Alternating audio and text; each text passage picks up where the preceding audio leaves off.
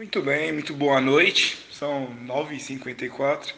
Veio essa, essa discussão lá no grupo do Twitter sobre a alta do preço do arroz e fica aquela coisa, né? É o Bolsonaro, é a Dilma, qual é a real culpa, de quem é a culpa, né? Por que subiu o arroz, né?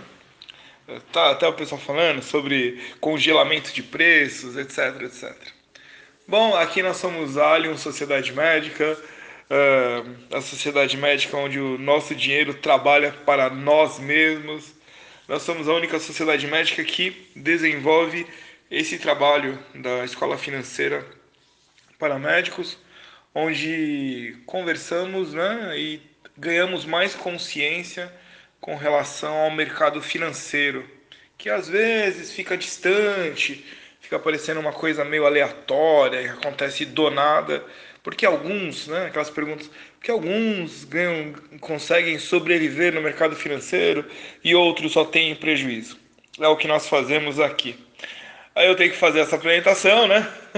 De prática, mesmo sendo o assunto aqui sobre arroz falar da nossa carteira, né, nossa carteira anual, que está em lua de mel, que rendeu aí durante 16 meses, virá agora o final, o resgate do primeiro ano do nosso dinheiro né, investido, uh, onde nós investimos em grupo, né, então a sociedade investe como uma empresa, não individualmente, e o dinheiro que foi investido rendeu lá 115%, o que nos deu uma a sensação de uma lua de mel para quem já passou pelo casamento.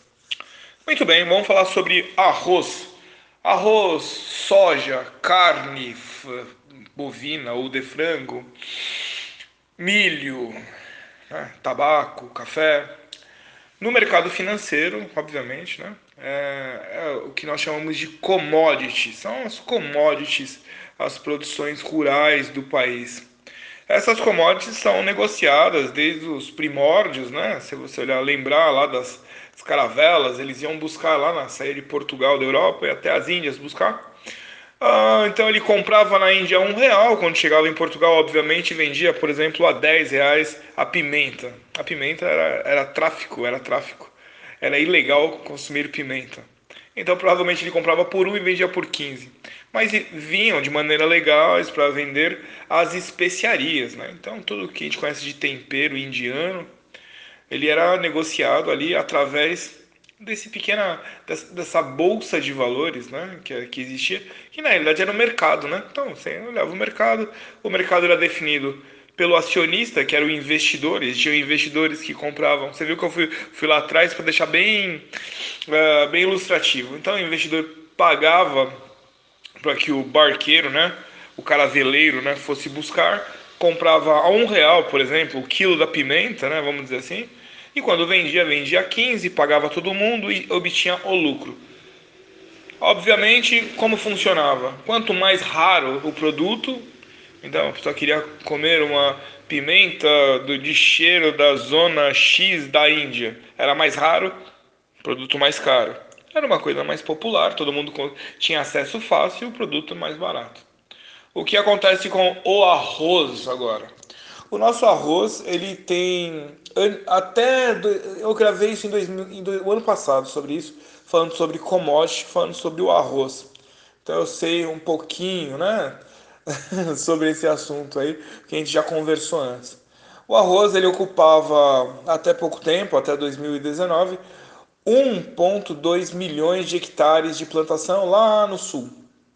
Então, isso vem diminuindo, diminuindo porque a lucratividade do, do, do fazendeiro tem a, a, está caindo e ele, obviamente, quando não está dando o lucro que ele quer, ele vai trocando. Pode trocar é, por soja, trocar por, por bovino, né? Então ele vai trocando para o que dá mais lucro para ele no momento. E ao que está acontecendo, ele vai trocando. Então, nós temos já a figura da. Você tem menos produção de arroz. Então, se o arroz é, produzindo a 100%, ele custava, era vendido até no máximo 50 reais, né? É, produzindo menos, o preço para cobrir os custos tem que, tem que cobrar mais caro. Então, produziu menos, ele já, já tinha a promessa da subida do, dos valores. Houve ainda é, problemas climáticos durante esse período que diminuiu a, a captação do arroz, ou seja, produziu menos. Além de ter menos terra, produziu menos. Então, se produziu menos, ficou mais raro, mais caro o valor. Uh, em geral, Paraguai, esses países ali da Tríplice Aliança, lembra da escola? Paraguai, Argentina, nos enviavam arroz. Esse ano, no, graças à a, a, pandemia, o consumo aumentou, a pessoa ficou mais em casa, comeu mais arroz? Talvez. Dizem que ainda não, não envolve isso, mas provavelmente envolve porque é, gera uma preocupação, né? O ser humano, ele é um, o ser humano é um bicho, né? Então ele se preocupa em ter um estoque de comida. E o que se consome mais e às vezes até mais fácil de, de guardar é o arroz, né? Arroz, feijão, é, como é que a gente pode falar? É, cereais, né? A gente tem uma empresa que chama Kepler Weber aqui no Brasil, que ela tem os silos, né? Dali você consegue. Por que a gente investiu nela, né? Também é bom saber. Primeiro, a gente vai entrar nesse. Ele tem os silos lá, a gente consegue observar o fluxo de commodities. Então nós temos um ba hoje nós temos um baixo fluxo de arroz. Então o governo não consegue fazer leilão para às vezes o preço subiu muito, ele vai lá pega o que está num, num, silo, num, num estoque dele e coloca no mercado e abaixa o valor. Não possuindo esse arroz, não tem como. Porque se ele for comprar no mercado, ele vai comprar a preço de mercado. Então ele não, não, não conseguiria fazer um leilão é, baixo. Muito bem. Então travou-se. Nós temos aí a situação do fazendeiro, sabendo que a Europa, Estados Unidos, que pagam em dólar, né? Precisam disso? Óbvio que ele vai vender para ele vai vender para fora, porque ele vai receber em dólar, né? Ele recebe mais caro indo, indo para lá. Temos o, o, mercado aqui de commodities, é um mercado chamado mercado futuro, que é o hedge é em dólar. Então ele fica, muitas vezes já tem contrato vendido lá de hedge, né, do próprio mercado futuro. A pessoa executa a, a nota de, de mercado futuro, ele é obrigado a entregar aquele, aquilo e vai entregar para fora muitas vezes, sabendo que no mercado na bolsa de valores nós temos muito dinheiro estrangeiro, muitos estrangeiros aqui propositadamente para isso, para proteger lá suas empresas, o seu país lá fora. Então o que acontece? Enumerando, né? Por que o arroz está caro? Um, menos, menos terra para plantar. O valor já prometia subir. Dois, climático. Teve problema climático, produziu menos, o valor subiu. Três, vale mais. É, não recebemos né, arroz da, de, outras, de, de outras terras aqui, dos nossos hermanos. Quatro, o governo não tem arroz guardado para fazer leilão e segurar o preço. Cinco, vale mais a pena para o fazendeiro vender para fora. É mercado, ele está ali para ter lucro. Onde ele vai ter mais lucro, ele vai vender o seu, o seu produto. Então, esses são os motivos. Não tem nada a ver nem com a Dilma, nem com o Bolsonaro, nem com o Paulo Guedes, está fazendo super trabalho aí. Cara capacitado, banqueiro, capacitado, que é muito afim, ele está com muito gás para fazer a coisa. Eu defendo que eu acompanho de perto.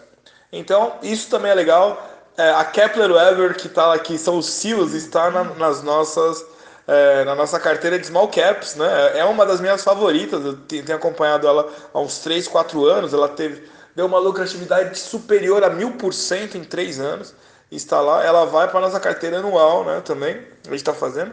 Ela não vai para a carteira de Blue Chips que começamos agora, né?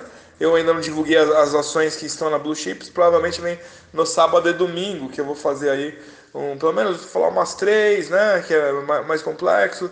Talvez na segunda vamos mais duas e aí vamos até chegar a, a 10 empresas durante o mês. Mas eu já tenho praticamente a carteira prévia montada para compartilhar e quem quiser entrar avisa.